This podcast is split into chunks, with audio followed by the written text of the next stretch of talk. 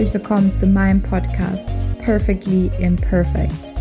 Dein Podcast für weniger Perfektion und dafür mehr Spaß im Leben. Schön, dass du hier dabei bist.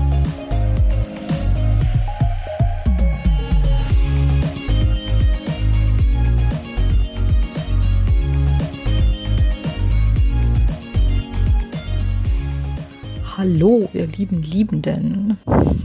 Wer kennt das noch unter euch? Äh, die Wochenshow, ne? Die Wochenshow, glaube ich, war es. Das ist schon ein paar Jahrchen her.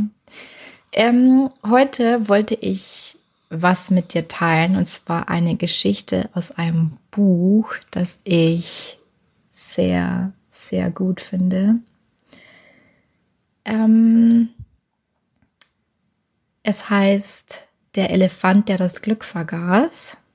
Und es ist von Ajahn Brahm. Also so spreche ich das aus. Wer weiß, wie das wirklich ausgesprochen wird. Und es sind buddhistische Geschichten, um Freude in jedem Moment zu finden.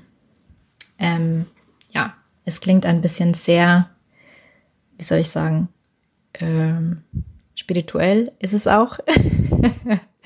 aber auf eine witzige Art und Weise. Ähm, ich, vielleicht kennen das nicht so viele, aber das Vorgängerbuch von dem ist Die Kuh, die weinte. Und das war definitiv ein mega Bestseller. Und es gibt echt nicht viele Bücher, die ich behalte. Also ich lese sehr viele Bücher, aber ich verkaufe die meistens wieder weiter. Aber das habe ich mir echt behalten, weil das einfach super super schöne Geschichten sind, wo man sich denkt, ah ja, genau, eigentlich soll es da drüber im Leben gehen. Ne? Also so, das sind so Geschichten, die dich auf eine witzige Art und Weise wieder auf die auf die eigentlichen, wie sagt man, die eigentlichen Werte des Lebens besinnen. Genau. Und ich lese das mal vor. Und die Geschichte heißt am besten 70 Prozent. Ah ja, vielleicht sollte ich noch dazu sagen, dass dieser Ajahn Brahm ein Mönch ist oder ähm, er Mönch geworden ist und ähm, quasi diese Geschichten schreibt. Nicht, dass du dich da wunderst. also, am besten 70 Prozent. Bevor ich Mönch wurde, war ich Lehrer an einer britischen Highschool. Und eines und eines kann ich Ihnen versichern.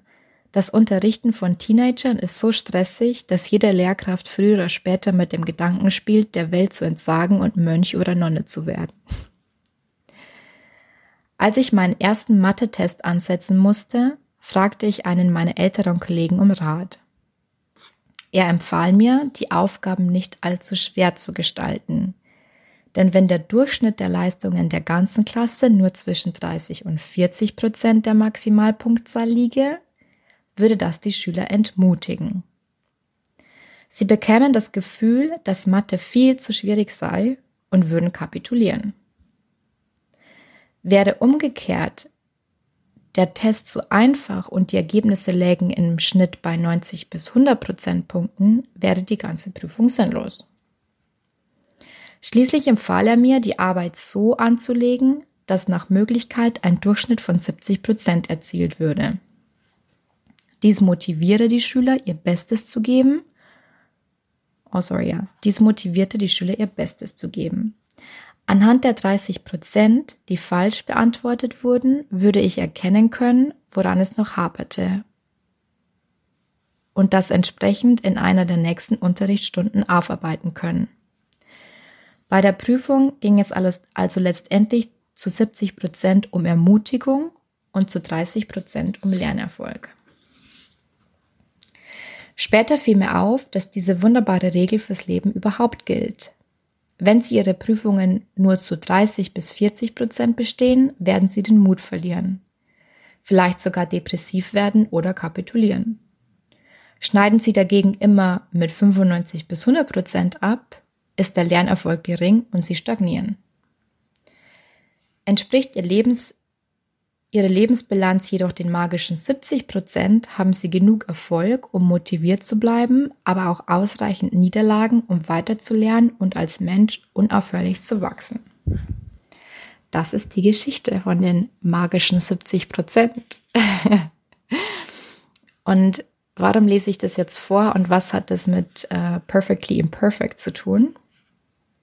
Und zwar folgendes, ich glaube, wir können uns alle darauf einigen, dass uns Perfektionisten ähm, es nicht passiert, dass wir uns Aufgaben zu leicht setzen. Aber was wir oft tun, ist, dass wir uns unsere Aufgaben, unsere Projekte, unsere, Zie unsere Ziele viel, viel zu schwer machen. Also wenn wir uns das Beispiel von dieser Klassenarbeit nehmen, sind wir sozusagen, wir erstellen die Klassenarbeit und wir schreiben sie auch, ne? In dem Fall.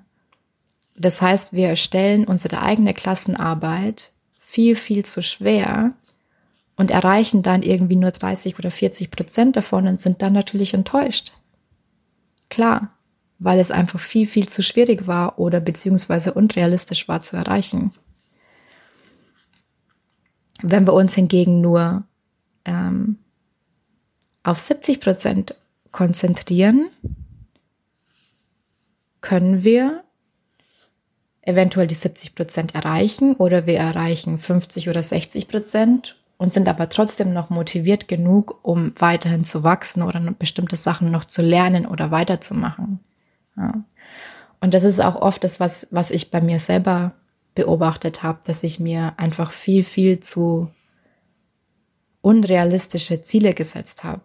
Dass es einfach ja gar nicht möglich war und ich mir am Ende des Tages oder am Ende eines bestimmten Zeitraums gedacht habe, äh, jetzt habe ich es wieder nicht erreicht oder einfach enttäuscht war, weil ich es weil ich es nicht geschafft habe.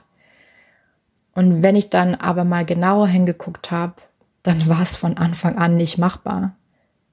Und ein Beispiel wäre zum Beispiel, wenn du dir den Tag strukturierst. Ich kenne so viele und mir passiert es auch ab und zu noch, dass ich mir viel zu viel in einen Tag lege. Ein Tag hat nur 24 Stunden und ein Arbeitstag hat ähm, eigentlich optimalerweise nur acht. Meiner Meinung nach auch, auch noch weniger. Aber das ist eine andere Story. Ähm, genau.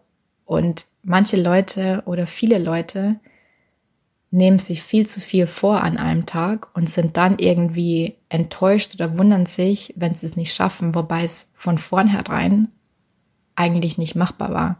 Das ist jetzt ein relativ eindeutiges Beispiel, weil der Tag begrenzt ist, also Zeit ist begrenzt. Ähm, aber das gilt natürlich auch für, für andere Projekte, für andere Ziele, wenn du das sagst, okay, in den nächsten vier Wochen will ich, weiß ich nicht, 20 Kilo abnehmen oder so. Ja. Gut. Kannst du vielleicht schaffen, aber wie gesund es ist, ist dann die andere Frage. Ähm, aber so an sich würde ich sagen, auf eine gesunde Art und Weise nicht machbar. Deswegen mein Tipp an dich oder meine Challenge an dich, versuch doch mal das nächste Projekt so zu planen, dass du auf 70 Prozent landest und nicht auf 100. Und guck dann, was das mit dir gemacht hat. Ob das, ob du dir irgendwie denkst, na ja, es war zu einfach oder ob du dir denkst, hey cool, ähm, endlich habe ich geschafft, was ich erreichen wollte und bin jetzt glücklich drüber und bin motiviert, ähm, das nächste Ziel anzugehen. Ich bin mir fast sicher, dass das zweite der Fall sein wird, aber du darfst natürlich die Eigenerfahrung machen.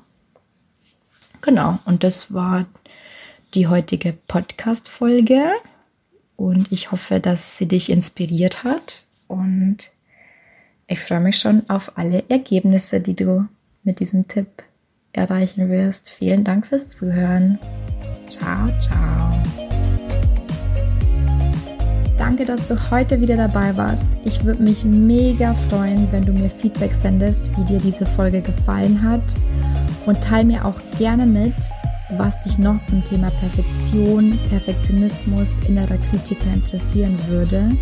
Du findest mich auf Facebook und LinkedIn unter meinem Namen Katharina Siebauer oder auf Instagram unter free.your.power, also at Free Your Power, jeweils mit Punkt getrennt. Oder besuch mich auch gerne auf meiner Homepage katharinasiebauer.de. Ich freue mich, wenn du wieder dabei bist beim nächsten Mal. Bis dahin, viel Spaß im Leben.